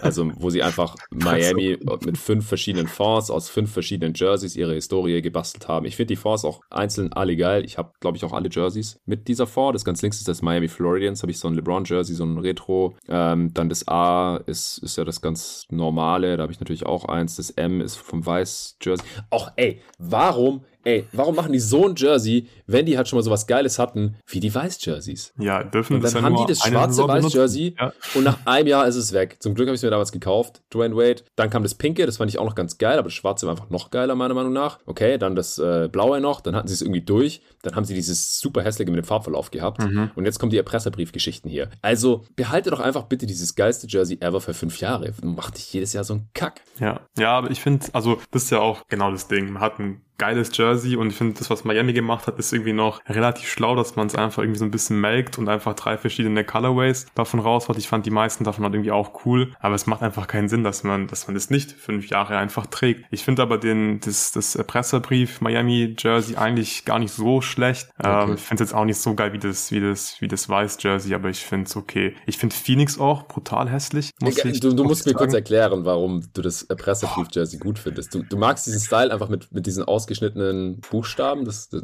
also, dir das was? Also gut finde ich es nicht. Ich finde es aber jetzt aber nicht brutal hässlich. Es ist, es ist okay. Ich finde irgendwie okay. die Idee wahrscheinlich irgendwie ganz cool. Und ich finde, es, es gibt einfach deutlich hässlichere Jerseys, finde ich. Also damit habe ich nicht so ein großes Problem. Ah, okay. Ich dachte, das wäre so ein Hate it or love it Ding. Nee, nee, ich, nee, fühle es jetzt nicht komplett. Okay. Ja, aber wieder Phoenix, das sieht einfach aus wie ein Trikot, was man sich irgendwie so auf 2K für sein My-Team erstellt, finde ich. Die Farben. Und ich finde auch dieses, ja, dieses Logo, dieses, dieses dieses, dieses große Logo. Ach, finde ich einfach auch scheiße. Ist einfach so, boah, ich mach, ich mach mir wirklich jetzt mal mein Team mit einer richtig coolen Farbe. Ich nehme mal hier so ein Türkis und ein Blau, voll cool. Sieht aber einfach scheiße aus, finde ich. Ja. ja. Einfach ja, billig. vor allem, also es, es, man könnte noch was retten. Also ich finde die Grundfarbe an sich, ich weiß auch nicht, wieso Phoenix das machen muss. Ich glaube, es hat irgendwas mit äh, Native American Tribes zu tun oder so. Mhm. Aber ich verstehe dann nicht, wieso der Ball in der Sonne auf einmal auch dieselbe Farbe haben muss. Das sieht einfach nur billig aus, wie so Ja. ein Trainingsleibchen. Genau. Oder so, ja, so ein ganz billiges Kreisliga-Jersey halt irgendwie so. Also, ja, auch echt daneben. Ich glaube, dass die On-Court ein bisschen besser aussehen als jetzt hier dieses Mockup, aber Mhm. fühlt's überhaupt nicht, ja. Ja. Und das ersetzt halt das Valley-Jersey, ja, das ist die eigene, Das ist bitter. eigen, eigentliche Tragödie. Ja, ansonsten finde ich auch das Sixers Jersey ehrlich gesagt ziemlich hässlich, weil ich einfach diese Schrift nicht schön finde. Und ich finde, das passt einfach nicht auf ein Basketballtrikot. Also Ja, klar, Brotherly Love und so, aber sieht einfach nicht gut aus, muss nicht sein. Finde ich hässlich. Es sind auch die ei- einzigen, die weder den Teamnamen noch den Städtenamen da stehen haben, sondern einfach nur Brotherly Love. Oder Mhm. ist es City of Brotherly Love? Steht da City auf drüber? Klein? Ich habe so schlechte Auflösung hier. Ist ja Ja. auch egal. Ja, äh, finde ich auch total unnötig und ja, Tendenz zu hässlich. Kann ich nachvollziehen. Ja, ich ansonsten, finde, ja. ja, hast du noch eins, was du richtig hässlich findest? Weil ansonsten finde ich ja eigentlich keins mehr so richtig hässlich, sondern finde einfach alle halt, wie du vorhin gesagt hast, einfach meh. Es ist so, muss Mhm. einfach nicht sein. Ja, also ich, wie gesagt, ich finde das Knicks Jersey viel hässlicher als letztes Jahr, weil die da jetzt irgendwie noch so ein Blau reingebracht haben. Mhm. Ich weiß nicht, genau, was es soll. Vor allem auch mit der Hose, dann sieht das irgendwie seltsam aus. So als wäre da so Klebeband dran oder sowas Orangenes. Dann, du hast gestern geschrieben, dass du das Wizards Jersey noch ganz nice findest. Das Mhm. Pinkene. Ja. Hast du das mit den Hosen gesehen? Nee, noch nicht. Wieso? Was Ja, für sei eine froh. Hose? Ja, Farbverlauf. Von blau auf Farbverlauf, pink. okay. Ja, äh, es sieht so kacke aus. Die haben das äh, beim Spiel gegen die Mavs angehabt. Alter. Uff. Katastrophe. Also, es ist eine frische Farbe irgendwie. Ich weiß nicht, wie das zu den Wizards passt, aber es ist auch nicht schrecklich unpassend oder man hat jetzt nicht die Farbe von einem anderen Team einfach genommen. Von daher, solide Idee. Ich konnte es nachvollziehen, als du das gesagt hast, aber mit der Hose zusammen äh, griff ins Klo. Ja, habe ich noch nicht gesehen mit der Hose. Ja, ja. Ich gucke gerade nochmal drüber. Nee, also abstoßend finde ich sonst nichts. Es gibt jetzt halt eine Reihe an Bla-Jerseys. Äh, das schwarze Orlando Magic zum Beispiel. Das ist einfach nur langweilig. Braucht Mhm. kein Mensch. Hatten sie schon. Äh, das Pacers-Jersey verstehe ich auch nicht, was dieser riesige schwarze Fleck da soll. Also es gibt bestimmt wieder irgendeine abgedrehte Erklärung dafür, aber es ist einfach nur, die Vorderseite ist fast komplett schwarz, aber halt auch nur fast. So bis zu den Nippeln ungefähr. Und dann dieser goldene Streifen, der Rest ist irgendwie blau. Also ja, Das ist eigentlich Ahnung. schon sehr, sehr hässlich. Ich glaube, das würde ich auch noch zu den hässlichsten mit reinnehmen. Das Jersey, jetzt muss ich nochmal anschauen. Ja, es, ist, es ruft keine Emotionen in mir hervor, aber es ist schon, ja, irgendwie schon hässlich, hast du schon recht. Ja, dann das weiße Bulls-Jersey. Die haben doch schon ein weißes Jersey mit Mhm. Unterschrift. Also warum braucht man das? Keine Ahnung. Nuggets, das weiße Jersey, auch komplett überflüssig. Einfach nur langweilig. Die hatten auch früher schon mal so ein ähnliches. Ja, dann die, die Torben gut fand. Full Exposure. Sorry, Torben, kannst dich jetzt nicht wehren, aber das graue Kings Jersey, I don't know. Ich finde graue Jerseys zu nicht. 99% hässlich. Mit so die lila Akzenten an der Seite. Also so ein bisschen Throwback zu den alten Kings. Aber ja, weiß ich auch nicht. Äh, Memphis Grizzlies, LA Clipper. Ach, das weiße, weiße Lakers Jersey. Wir müssen jetzt auch nicht unbedingt alle durchmachen, aber es, es sind alle so, meh, wer braucht das? Mhm. Ähm, auch Portland weiß ich nicht, warum die jetzt auch noch einen türkisen ist, also schwarz mit so türkisen Akzenten und so einem Querstreifen drüber brauchen. Raptors haben wieder ein schwarz-goldenes, aber halt ein anderes schwarz-goldenes. Das schwarze der Thunder gibt mir auch nichts. Hast du jetzt welche, die du überdurchschnittlich findest oder gut findest? Also ich werde mir auf gar keinen Fall eins von denen kaufen, aber ich glaube, ich finde Dallas ganz gut. Es ist halt mal nicht hässlich. Das ist ja, schon genau, ist nicht hässlich. großer Schritt für Farben, Dallas. Weiß nicht, also das Grün und das Blau harmoniert ganz gut, geht halt auch in diese Retro-Richtung, finde ich nicht schlecht. Und ich finde auch das der Spurs nicht schlecht. Gute Idee, Ja, miserabel umgesetzt aus meiner Sicht. Also ich finde die Farbe Ja. ganz geil. Ich fand ja auch, wie gesagt, das äh, Weiße mit den Fiesta-Akzenten letzte Saison ganz geil. Aber was ist diese Schrift? Dann dieses U von den Spurs da drin, das passt überhaupt nicht zu dieser weißen Schrift. Ich finde die Schriftart allgemein hässlich. Ich glaube, das ist angelehnt an dieses äh, All-Star-Jersey aus den 90ern. Mhm. Dann äh, verschiedene Ärmelfarben und so. Also, pff, nee, also würde ich mir niemals kaufen. Also, wie gesagt, hätte geil sein können, wenn es ungefähr so gewesen wäre wie das weiße letzte Saison, nur halt in einer anderen Farbe. Aber sie haben es aus meiner Sicht ein bisschen verschandelt. Also, ist einfach überhaupt nicht mein Geschmack. Ich finde das blaue Bucks-Jersey ganz geil. Also, ich mag einfach diese Blautöne und dann Ja. an der Seite mit diesem grün, weiß, blau, so, das harmoniert ganz, ganz schön. Aber ich weiß halt nicht, wieso die Bucks blaue Jerseys brauchen. Griechenland, Sieht komisch aus. Ach, wegen Griechisch. Ah, also glaube ich nicht, aber habe ich immer das Gefühl bei diesen blauen Trikots. Ja, ja, das kann sehr gut sein. frage mich immer so, wann kommen einfach die Griechenland-Trikots? Können sie irgendwie fünfmal im Jahr anziehen. Und dann darf auch ähm, sein Bruder noch ein bisschen, ein bisschen spielen. Dann haben wir so ein- einfach so eine griechische Nacht einfach Ja, ja. jedes Jahr. Ja, kann gut sein. Wolves finde ich interessant. Das soll irgendwie so eine Hommage an die kreative Szene in Minneapolis sein oder so. Sehr kreativ. Ja, also es ist. Es ist halt schlicht und ich finde es irgendwie so ein bisschen interessant, aber halt weit weg davon geil zu finden oder zu kaufen sogar. Also mit der Hose zusammen finde ich das Cavs Jersey sogar irgendwie interessant, aber das liegt auch daran, dass ich ihre normalen Jerseys teilweise ziemlich hässlich finde, weil das hat halt so hellblaue Akzente. Also so, mhm. ja, aber es, ich, muss ich mal in Person sehen, also oder halt auf Menschen drauf. Könnte auch ein bisschen in diese Richtung gehen. Die Mavs hatten vor ein paar Jahren auch diese weiß-goldenen Jerseys, die ich eigentlich ziemlich hässlich fand. Oder weiß-gold finde ich meistens ziemlich hässlich, auch bei den Wizards mal. Was ich ganz geil finde, ist dieses Hornets Jersey. Schwarz, Türkis, Gold. Ist einfach eine ganz geile Kombination ich finde es immer nicht so schön, wenn die da halt diese Flughafenabkürzungsgeschichten äh, auf der Brust haben, CLT oder PDX oder so. Wenn da einfach nur Hornets stehen würde, fände ich es, glaube ich, schöner. Aber ja, dann Celtics, ja, ich weiß, Bill Russell Hommage und so, das sieht jetzt auch nicht so schlecht aus, aber gibt mir jetzt halt auch nichts im Vergleich zu den normalen Celtics-Jerseys. Hawks Peachtree finde ich auch immer eine ganz schöne Farb Farbkombination. Dieses Pfirsichfarbene zusammen mit Schwarz. Ja, ich finde die Schriftart jetzt nicht so toll. Ja, sieht halt einfach aus wie so ein Christmas, wie so ein Christmas Jersey, finde ich. Wegen der Schriftart, oder? Ja. Ja, ja, kann ich nachvollziehen. Ja, ich glaube, jetzt haben wir doch fast alle besprochen. Ja, reicht dann auch, oder? Hast du noch was? nee, wir können gerne zur nächsten Frage kommen. Sehr schön. Ich hoffe, alle, die keinen Bock auf sowas hatten, haben weitergespult und mussten sich da jetzt nicht durchquälen. Ja, jetzt kommt äh, hier kurzer Deep Cut. Es kam eine Frage von Florian Neueder. Wie würdet ihr Stand heute die Entwicklung von Jordan Warrer sehen? Ist er NBA-Material oder bald aus der Liga? Und was ist das Ceiling? Ich habe dich vorher noch gefragt, ob du Zeit und Lust hattest oder hast, dich auf die Frage vorzubereiten, denn ich hatte es leider nicht. Ich wollte jetzt nicht irgendwie nochmal eine Stunde Jordan Warrer Tape schauen oder sowas. Deswegen die Frage an dich. Luca, du mhm. hattest es tatsächlich schon gemacht. Was hältst du von Jordan Warrer? Von den ja. Milwaukee Bucks, falls den jetzt manche hier nicht mal so wirklich auf dem Schirm haben. Der war auch bei der Preview, als ich die Preview mit dem Jonathan Hammer aufgenommen habe, noch nicht wieder gesigned. Aber mhm. ist jetzt in der Rotation.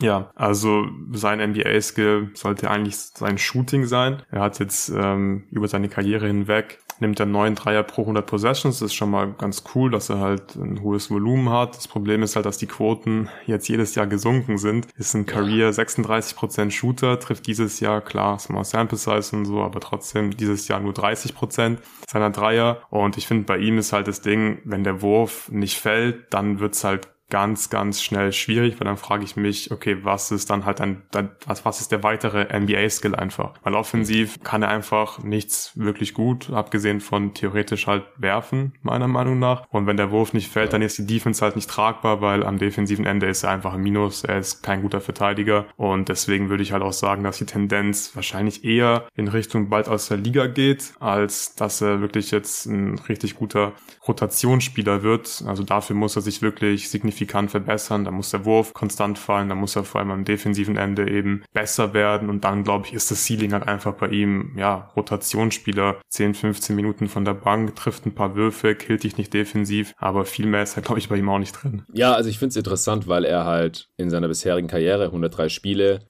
immerhin 16 Minuten pro Spiel bekommt bei einem Contender. Ja. Und das, obwohl er überhaupt nicht besonders gut ist.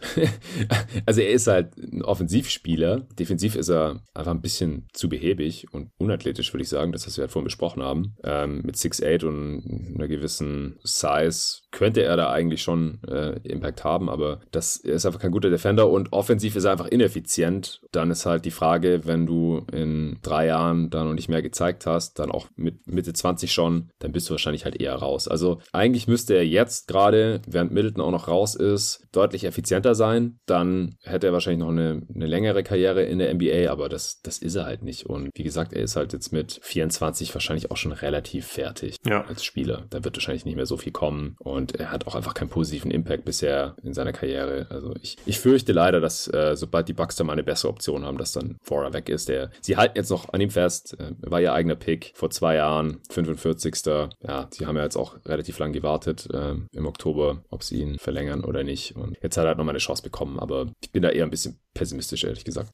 Ja, ich auch. Also sie haben ja auch Bochamp gedraftet und ich glaube, der hat ihn jetzt sogar schon ein bisschen überholt in der Rotation. Ähm, dann kommt Ingles zurück. Also ich glaube, bei den Bucks wird sowieso schwierig und dann hat er einfach für andere Teams, glaube ich, auch nicht genug Upside, dass es sich halt lohnt, irgendwie nochmal auszuprobieren. Ja, ich kann mir schon vorstellen, dass in irgendein Rebuilding-Team vielleicht nochmal reinholt. Ja, aber, aber langfristig Rotationsspieler nee, sehe ich aktuell nicht wirklich. Ich glaube nicht. Also da müsste er dann halt auf einmal echt die, die Netze abbrennen als Shooter einfach und dann könnte er Teil von der Rotation bleiben ja. oder irgendwo anders sein oder sonst. Wird schwierig. Jens Gehring hat geschrieben, anlässlich des Fotos, in welchem Team würdet ihr Prime JJ Barrea in der heutigen NBA gerne sehen und warum? Also ich musste gleich an Dallas denken, ehrlich gesagt. Ich auch. Also, weil die halt einfach noch so einen Creator on-ball gebrauchen könnten, der besser ist als Facundo Campazzo, auch wenn mhm. er nicht mhm. wirklich größer ist. Und Prime JJ war das halt. Also halt von der Bank, klar, mit allen Limitationen, die man als kleiner Scoring Guard halt hat, aber er war auch ein solider Playmaker für andere, war defensiv jetzt kein Loch, einfach weil er total kräftig ist oder war. Ähm, und allgemein kann man das, glaube ich, halt ausweiten auf andere Teams, die offensiv Creation brauchen und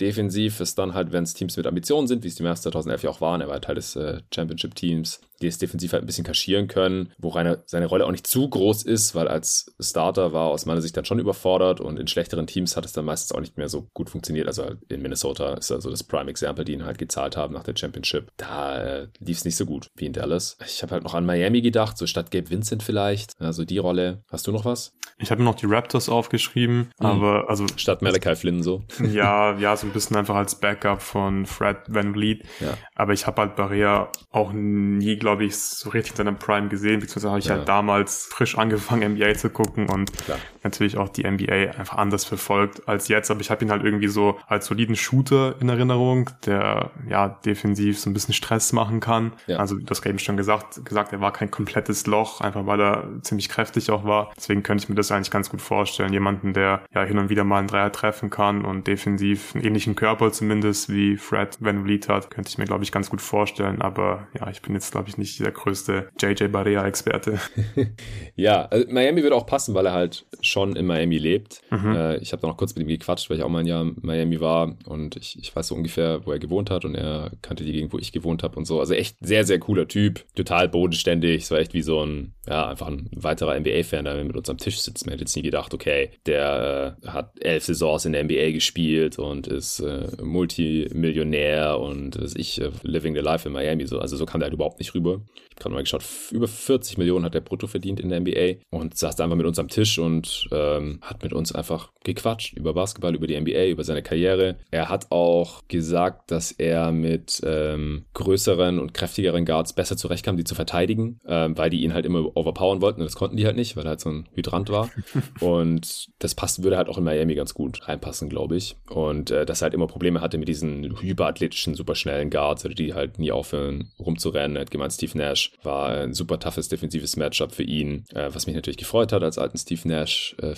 Dann äh, Prime Derrick Rose, MVP Derrick Rose, Prime Westbrook, solche Typen hat er da genannt. Und deswegen glaube ich, wäre es einfach wichtig, dass er von der Bank kommt, dass er halt die, die Backup Point Guards hauptsächlich verteidigen darf und nicht diese Überathleten, die es ja heute in der NBA auch äh, auf jeden Fall gibt. Ich kann mir vorstellen, dass wir Barrea nochmal als Coach in der NBA sehen werden. Er hat auch gesagt, das würde ganz gerne machen. Vielleicht äh, in Miami oder in, in Dallas. Also er hatte auch noch Kontakte nach Dallas. Muss Jerry mal fragen, ob er noch mit ihm in Kontakt ist. Er ist auch noch in Kontakt mit Dirk. Ich fand auch interessant, dass er auch der Meinung war, dass Luka Doncic weniger heliozentrisch spielen muss, um halt den ultimativen Teamerfolg zu haben. Also da äh, sind sich ja mittlerweile einige einig. Also David hat es ja schon immer vertreten. Äh, Jerry ist da ganz fest davon überzeugt. Äh, ich sehe das auf jeden Fall auch. Also dass einfach sehr selten oder eigentlich nie Teams die so sehr von einem Spieler offensiv abhängig sind, die Championship gewinnen. Und dazu halt dann auch noch, dass er ja defensiv nicht immer fokussiert ist oder äh, hundertprozentig motiviert und engagiert. Also hat er sehr, sehr, sehr viele interessante Sachen erzählt. Er hat auch gemeint, dass er freiwillig Sixth Man war und äh, dass er davon ausgeht, dass wenn er Starter gewesen wäre, dass seine Karriere dann deutlich kürzer gewesen wäre, weil wahrscheinlich halt andere Erwartungen, die er dann vielleicht nicht hätte erfüllen können. Und als Sixth Man, das, das kam halt seinem Game viel, viel gelegener. Ja, also war sehr, sehr cool. Gedacht, bei der Gelegenheit kann ich das hier mal noch ein bisschen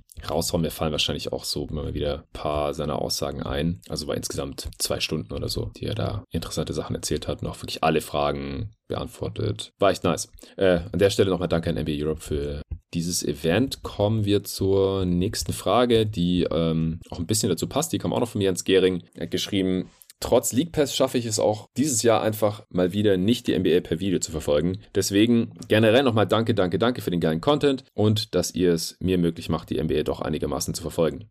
Vielen Dank dir, Jens, für den Support und dieses nette Feedback. Er hat dann noch geschrieben, und mit Jerry habt ihr auch eine Wahnsinnsaddition gewonnen und darauf bezieht sich meine Frage. Welche der Inputs und Insights von Jerry haben euch dazu gebracht, eure Herangehensweise oder Evaluierungen zu hinterfragen? Seht ihr Themen dadurch anders? Der ein oder andere Take war ja durchaus kontrovers und in der Community heiß diskutiert. Weiter so und liebe Grüße aus dem tiefen Niederbayern. Ja, vielen Dank dir, Jens. Luca, ich lasse dir mal den mhm. Vortritt. Mhm. Was ja. äh, hast du bisher so mitgenommen von dem, was Jerry hier im Pod erzählt? Also ich habe ehrlich gesagt meine Herangehensweise noch überhaupt nicht angepasst oder verändert. Ähm, ich finde, äh, Jerry, der regt mich eher einfach so zum Nachdenken so ein bisschen an, weil seine Takes natürlich äh, teilweise einfach sehr, sehr heiß. Und ich glaube, da macht man sich einfach automatisch halt äh, Gedanken darüber. Ich denke, er ist einfach jemand, ähm, der einfach viel Wert auf Defense und auf Two-Way-Spieler äh, legt. Das finde ich interessant. Also gerade dieses ganze Luka Doncic-Thema, das war natürlich äh, super spannend. Und ich glaube, ich sehe einfach teilweise teilweise Dinge einfach anders. Also zum Beispiel bin ich nicht davon überzeugt, dass die Mavs äh, mit Dinwiddie, ähm, Brunson und Bridges statt, statt Doncic besser gewesen wären letzte Saison. Weil ich glaube, das Ding ist halt klar, Bridges ist ein richtig geiler Spieler, ein elitärer Rollenspieler, super effizient, ist ein Plus an beiden Enden des Feldes. Aber ich glaube, sobald du halt ja nicht Chris Paul, Devin Booker neben dir hast und halt diese Rolle spielen kannst, beziehungsweise wenn du halt nicht neben Luka Doncic spielst, dann hast du halt kein True Shooting mehr, glaube ich, von 60 Prozent und drüber, und dann leidet halt die Effizienz drunter und ich glaube 70 Prozent hat er 70 Prozent, ja.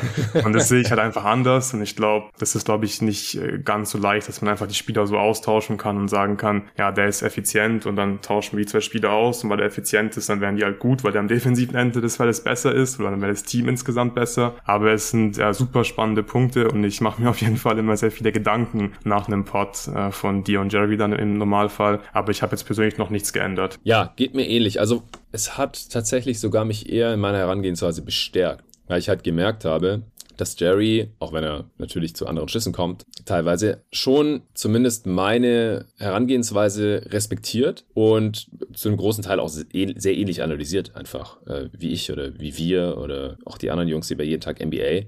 Und das auch in NBA Front Offices oder bei NBA Franchises jetzt nicht so großartig anders analysiert wird oder dass halt auch über dieselben äh, Themen nachgedacht wird. Also dass da im Prinzip immer diese Faktoren reinspielen, von denen wir auch ausgehen. Also es ist natürlich immer super interessant zu erfahren, was da jetzt genau diskutiert wurde oder was jetzt zu welcher Entscheidung geführt hat. Aber im Prinzip, das hat glaube ich auch im Discord schon mal einer geschrieben, habe ich halt so mitgenommen bisher, dass die in NBA auch nur mit Wasser kochen. Also dass die jetzt nicht irgendwelche ganz krassen Insights oder heftige einige Analytics zur Verfügung haben, die wir jetzt einfach gar nicht haben. Also äh, teilweise haben wir sogar hier bei Jetag NBA Sachen genutzt, die Jerry jetzt so noch nicht kannte und besser findet als das, was er bisher zur Verfügung hatte, äh, ehrlich gesagt. Ich finde halt die Dynamiken innerhalb einer Franchise, um Entscheidungen zu treffen, das finde ich immer interessant, aber man sieht halt, dass es alles hochkomplex ist und das sind halt Insights, die, die wir vorher so einfach nicht hatten in einem deutschen NBA-Podcast, denke ich. Hinterfragen tue ich aktuell so ein bisschen mein bisheriges Mantra, das hast du ja gerade auch schon angeschnitten, dass äh, High-End Creation sehr schlechten defensiven Impact locker gut machen kann. Also das haben wir so ein bisschen immer vorausgesetzt bisher. Ja, Trey Young ist der schlechteste Defender der Liga, aber mit ihm hat man halt eine Top-Offense, deswegen ist es nicht so schlimm. Ja, die Frage ist halt, wie weniger schlimm ist es oder ist es gar nicht schlimm oder ist es doch ziemlich schlimm? Das weiß ich noch nicht. Und genauso halt bei Luka Doncic, der auch kein geiler Defender ist, auch ein High-End-Creator ist. Jerry sieht es ja sehr, sehr kritisch, seinen äh, defensiven Impact. Und ja, sieht sich halt auch immer daran bestätigt, dass die Mavs halt ohne Luka Doncic normalerweise gar nicht schlechter spielen, als wenn der Typ auf dem Feld ist. Und das ist halt schon auch krass. Und das habe ich immer vorher immer so ein bisschen abgetan als Rauschen, weil die Sample Size auch natürlich klein war und jetzt in den letzten Jahren dann natürlich immer größer geworden ist von Saison zu Saison. Und der Trend, der, der geht halt einfach nicht weg. Wenn halt dann jemand wie Jerry ums Eck kommt, der halt jedes Mavs-Spiel der letzten Jahre analysiert hat, teils mehrmals gesehen hat und so weiter, sich äh, jedes Play angeguckt hat und alle Zahlen angeguckt hat und der dann halt da so eine starke Meinung einfach vertritt, dann bringt er das auf jeden Fall zum Nachdenken. Aber ich habe da, bin da jetzt noch nicht zu einem Schluss gekommen. Also vielleicht liegt die Grenze des Zumutbaren halt doch höher, als ich bisher dachte, was äh, miese Defense angeht von offensiven Superstars. Zumindest halt, wenn man die Meisterschaft holen will. Es ist halt auch immer so ein bisschen die Frage, was ist das Ziel? Ich glaube halt gerade bei dieser Bridges vs. Doncic Geschichte, da haben Jerry und ich jetzt nicht deutlich gemacht, was Jerry eigentlich damit aussagen möchte oder was halt das Ziel ist. Er hat es mal so kurz in einem Halbsatz irgendwie erwähnt, so ja, wenn ich jetzt die nächsten fünf Spiele gewinnen will, dann habe ich lieber Bridges als Doncic. Aber sind diese fünf Spiele die äh, letzten fünf Spiele auf dem Weg zur Meisterschaft oder irgendwelche random Spiele im Januar in der Regular Season? Ich glaube, das macht halt schon einen großen Unterschied, zumindest aus meiner Sicht, weil das eine ist Regular Season Basketball und da können halt auch ausgeglichenere Teams vielleicht mehr reißen und das andere ist halt gegen die besten Defenses der Welt, gegen die besten Teams der Welt und da braucht man aus meiner Sicht halt schon einen High-End Shot Creator und das ist halt Bridges nicht, Bronson und Dimbidi auch nicht und dann hast du halt kein Doncic mehr und dann hast du vielleicht ein Problem. Aber wie gesagt, das sind alles noch Prozesse, die angeregt wurden. Ich ändere da jetzt noch nicht meine Herangehensweise, aber es werden halt auf jeden Fall Sachen hinterfragt, die sonst vielleicht nicht hinterfragt worden wären. Und es, es sorgt auf jeden Fall für viele fruchtbare Diskussionen auch. Teilweise auf Twitter, aber in erster Linie im Supporter-Discord. Und das ist halt schön und das ist ja auch was, äh, ein Zweck dieses Podcasts auf jeden Fall, dass man halt zum Nachdenken angeregt wird und zum respektvollen Diskutieren untereinander. Aber man muss ihm halt schon sehr genau zuhören, dem Jerry Basser jetzt immer genau sagen möchte, wie er zu dem Schluss gekommen ist. Und ich finde es dann immer schade, wenn Leute einfach nur hören, ja, Luka Doncic ist gar nicht so toll, wie alle denken. Das ist eigentlich nicht, nicht so ganz seine Aussage, beziehungsweise man muss halt immer schon sehr, sehr auf den Kontext achten, den er auch immer mitliefert. Man, man muss ihn halt nur mitnehmen. Aber das ist da steht auch noch einiges aus an, an Diskussionen. Ich freue mich schon drauf. Äh, da sind auch noch viele Sachen irgendwie offen und, und, unklar für mich. Und da knüpfen wir dann auf jeden Fall noch an. So, jetzt haben wir noch zwei ganz kurze Sachen zum Ende. Der Martin Hecht hat geschrieben: Moin, ihr beiden. Erstmal wollte ich mal Danke sagen für den ganzen Content, den du uns zur Verfügung stellst. Bin jetzt erst fast ein Jahr dabei, aber ich habe keinen einzigen Tag bereut. Wow, danke. Äh, werde dich safe darüber hinaus supporten, weil du ihr einfach einen unfassbaren Job macht. Jetzt zu meiner Frage. Äh, bin richtig hyped, dass der US-Manager am Start ist und würde gerne wissen, ob ihr den auch zockt und wie euer Team gerade performt. Liebe Grüße und macht weiter so. Ja, ich, ich kann kurz was zu meinem Team sagen. Ich spiele den US-Manager auf Basketball.de, früher Crossover Online seit bald 20 Jahren. Ich glaube 2004 oder so habe ich zum ersten Mal mitgespielt. Und ich glaube, ich habe auch keine Saison verpasst. Manchmal war ich engagierter dabei, äh, manchmal weniger. Das schwankt so ein bisschen von Jahr zu Jahr, halt auch wie das Team performt in den ersten äh, sechs Wochen, wo man keine Trades machen darf und einfach tatenlos zuschauen muss. Und dann hängt es natürlich immer davon ab, was sonst noch so alles abgeht, wie viel Zeit ich da investieren kann und möchte. Du spielst den US-Manager gar nicht, Luca, richtig? Nein, äh, einfach nur aus Zeitgründen. Also ich spiele ja jeden Tag NBA Fantasy Liga, Fantasy Basketball. Aber ja, nochmal irgendwie ein, ein Fantasy-Spiel war mir dieses Jahr zu viel, weil dann schaue ich mir lieber einfach ein Spiel an oder so. Ja, ja, kann ich voll nachvollziehen. Ich habe dieses Jahr äh, wieder keine Draft Leagues, jetzt schon zwei Saisons in Folge keine einzige Draft League gemacht, weder auf ESPN noch auf Yahoo. Ich habe da sonst immer die zehn Jahre davor immer irgendwas am Start gehabt. Äh, vorletzte Saison hatte ich äh, sogar, glaube ich, sechs jeden Tag NBA Leagues oder sowas. äh, da hatte ich noch mehr Zeit für solche Sachen. da habe ich die letzten zwei Saisons, also die letzte und diese jetzt einfach überhaupt nicht die Kapazitäten gehabt und musste das dann leider irgendwie wegrationalisieren und nicht mal so privaten Anführungsstrichen zocke ich noch irgendwie eine Draft League, was ich schade finde, weil es macht auch echt Spaß, aber konzentriere mich auch auf die jeden Tag NBA Dynasty League, die du ja organisierst, die läuft über Fantracks äh, und Discord und dann halt hier dieses Basketball DOS Manager Spiel und es läuft bei mir nicht so geil. Das ist aber oft so, dass ich bis zur Trade Phase irgendwie so auf zwischen Platz 500 und 1000 irgendwo rumgammel und mich dann äh, durch Trades manchmal noch so, äh, keine Ahnung, Platz 200, 300 oder sowas nach vorne arbeiten kann, manchmal dann auch irgendwie noch Top 100, aber ja, man muss da schon relativ viel Zeit investieren, wenn man da deutlich besser sein möchte. Aktuell bin ich auf Platz 807. Das ist Platz 33 in der Talking the Game X jeden Tag NBA Division. Da sind insgesamt 132 Leute drin. Also, hey, ich bin immer besser als 100 andere. Mein Team ich habe zum ersten Mal, glaube ich, quasi nur junge Spieler drin. Das hat sich irgendwie so ergeben. Ich kann kurz sagen, wen ich habe. Ich habe Colin Sexton, den finde ich bisher eher enttäuschend, muss ich sagen. 13 Fantasy-Punkte pro Spiel, da hatte ich mir ein bisschen mehr auf. Dabei kommt er auch nur von der Bank und sie haben auch noch diese ganzen Wets und die dürfen starten und spielen viel. Allen voran natürlich Mike Conley. Dann habe ich Tyrese Maxey, der performt ganz gut, wäre aber auch noch mehr drin, glaube ich. Gerade jetzt, wo Harden verletzt draußen ist. Anthony Edwards ist eine ziemliche Enttäuschung. Ist mein teuerster Spieler und er macht gerade mal 22 Fantasy-Points pro Spiel. Spiel. Also ja, da habe ich ein bisschen daneben gegriffen. Ich habe gehofft, dass der so ein bisschen Charles Breakout hier hat, MIP vielleicht wird und so. Dann habe ich Jalen Williams, J-Dub von den Thunder und der hat leider die Hälfte des Spiele bisher verpasst ungefähr. Den, den er gespielt hat, war auch nicht so toll. Äh, dann Kate Cunningham habe ich noch. Das ist auch einer meiner teuren Spieler, der performt bisher solide. Ich glaube, der macht sogar die meisten Punkte in meinem Team. Ja, genau. 24 Fantasy Points pro Spiel. Dann Jalen Green, bisher auch eher enttäuschend, unter, Fantasy, unter 20 Fantasy Points pro Spiel. Terry Eason ist solide für das Gehalt. Ich würde mir wünschen, dass er mehr spielt. Franz Wagner ist auch ganz gut. Da hatte ich aber auch mit ein bisschen mehr gerechnet. Dann habe ich äh, Simone Fontecchio. Äh, der ist zwar mega billig, aber spielt so gut wie gar nicht. Das ist ein Reinfall. Quasi verschwendeter Roster-Spot. Dann dann habe ich Jonathan Kuminga, das ist eine Enttäuschung. Bisher vier Fantasy Points. Wow, Katastrophe. Evan Mobley, auch eher unter den Erwartungen bisher. Das ist mein zweiteuerster Spieler. Das ist schade. Äh, dann Trey Murphy, der dritte. Das ist wahrscheinlich mein bestes Preis-Leistungsverhältnis. Ja, eine Million und macht 17 Fantasy Points pro Spiel. Das war ein guter Griff. Dann Alperen Schengen, der ist sehr gut. Ah ne, der macht sogar noch mehr Punkte als Kate. Das ist mein, mein Fantasy Points Topscorer bisher. Über 25 pro Spiel für 3,5 Millionen. Santi Aldama, das war natürlich ein Must-Pick als äh, Starter bei den Grizz für unter einer Million. Macht äh, fast 16 Fantasy Points. Das ist auch sehr, sehr gut. Precious Ajua ist jetzt verletzt. Das ist natürlich auch kacke und davor auch relativ enttäuschend. Ja, das ist mein Team. Also, ihr habt schon gemerkt, viele Spieler, die ein bisschen enttäuschen bis sehr enttäuschen. Dann so zwei, drei Lichtblicke und deswegen reicht es halt nur für Platz 800 gerade bei mir. Allerletzte Frage von Christoph Hofer. Er schreibt, hey, mal etwas nicht tagesaktuelles, immer gerne gesehen. Es geht um Three-Point-Shooting und zwar um Wurftechniken. Ich frage mich schon länger, wie der perfekte Wurf aussehen sollte und wie sehr schlechte, ungewöhnliche Technik auf den Wurf auswirkt. Da fehlt ein Wort. Wie sehr sich schlechte Technik auswirkt denke ich. Würde es einen optimalen Wurf geben, würde es ja nicht so viele verschiedene Techniken geben. Ist die instinktive Bewegung des Spielers wichtiger, als ihm einen physikalisch bzw. technisch möglichst guten Wurf anzutrainieren? Gibt ja trotzdem Spieler wie Lonzo, die ja klar gegen ihre Instinkte arbeiten mussten, um ein besserer Shooter zu werden. Ich hoffe, ihr versteht, was ich meine. Und zum Schluss noch die wichtige Frage. Wer hat den optisch schönsten Jumper? Liebe Grüße Christoph, aka Gray Caperba im Supporter Discord. Also, ich werde jetzt auf gar keinen Fall auf alles in der Frage eingehen, denn ich habe schon mal mit dem Dennis Janssen zusammen vor ziemlich genau zwei Jahren, im Dezember 2020 müsste es gewesen sein, aber ihr könnt auch einfach Wurf Doktor Spielchen eingeben. Jeden Tag NBA Wurf Doktor Spielchen äh, bei der Folgensuche auf Spotify oder wo auch immer ihr diesen Podcast anhört. Und dann findet ihr einen ganzen Podcast nur zu diesem Thema, wo all diese Fragen beantwortet werden. Auf den will ich hiermit verweisen. Wurf Doktor Spielchen mit Dennis Janssen. Trotzdem die Frage an dich, Luca. Wer hat den optisch schönsten Jumper deiner Meinung nach?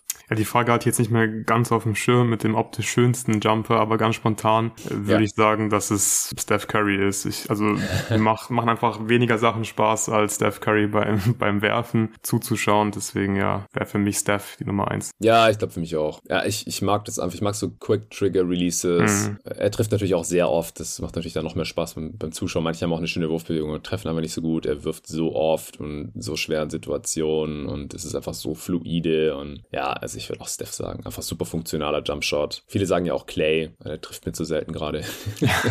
ja, aber die Splash Bros, die sind natürlich äh, ganz vorne mit dabei. Ich mag auch Devin Bookers Jumpshot sehr gerne. Ja, das sind so meine spontanen Top 3. Aber wie gesagt, alle anderen Fragen gibt es dann in besagtem Pod. Ja, das war's. Danke dir, Luca. Allen danke fürs Einsenden der Fragen und natürlich fürs Zuhören. Danke an Coro fürs Sponsern der heutigen Folge. Nächste Woche ist hier auch wieder einiges geboten. Kannst schon mal kurz anteasern. Am Dienstag, The Return of The Gorny. Nico ist endlich mal wieder am Start. Da werden wir brennende Fragen beantworten. Das äh, wollte er schon vor Saisonstart machen. Da habe ich gesagt, Digga, ich habe überhaupt keine Zeit. Preview-Stress und so weiter und so fort. Jetzt war der gute Mann wochenlang im Urlaub. Am Dienstag ist er endlich wieder hier und ich äh, werde sogar mein Basketballtraining sausen lassen, weil sonst schaffen wir es nächste Woche nicht. Und dann werde ich höchstwahrscheinlich den äh, allseits geforderten Aufklärungspodcast zu den wichtigsten Advanced Stats und Metriken mit Jerry aufnehmen. Da gab es jetzt auch nochmal die Nachfrage im Supporter-Discord, ob wir da mal einen eigenen Pod so aufnehmen können, wo dann äh, ein alle Mal alle Fragen beantwortet werden, welche man nutzen sollte, was die bringen sollen, welche vielleicht lieber nicht. Das gibt es auch nächste Woche. Dann werden äh, Luca und ich auch noch irgendwas aufnehmen. Und wie gesagt, dann nächstes Wochenende gibt es äh, nochmal Playback, Live-Kommentar von uns beiden hier über dieses Tool für die All-Star Supporter Nix gegen Suns am Sonntagabend. Das ist der grobe Plan für nächste Woche. Bis dahin.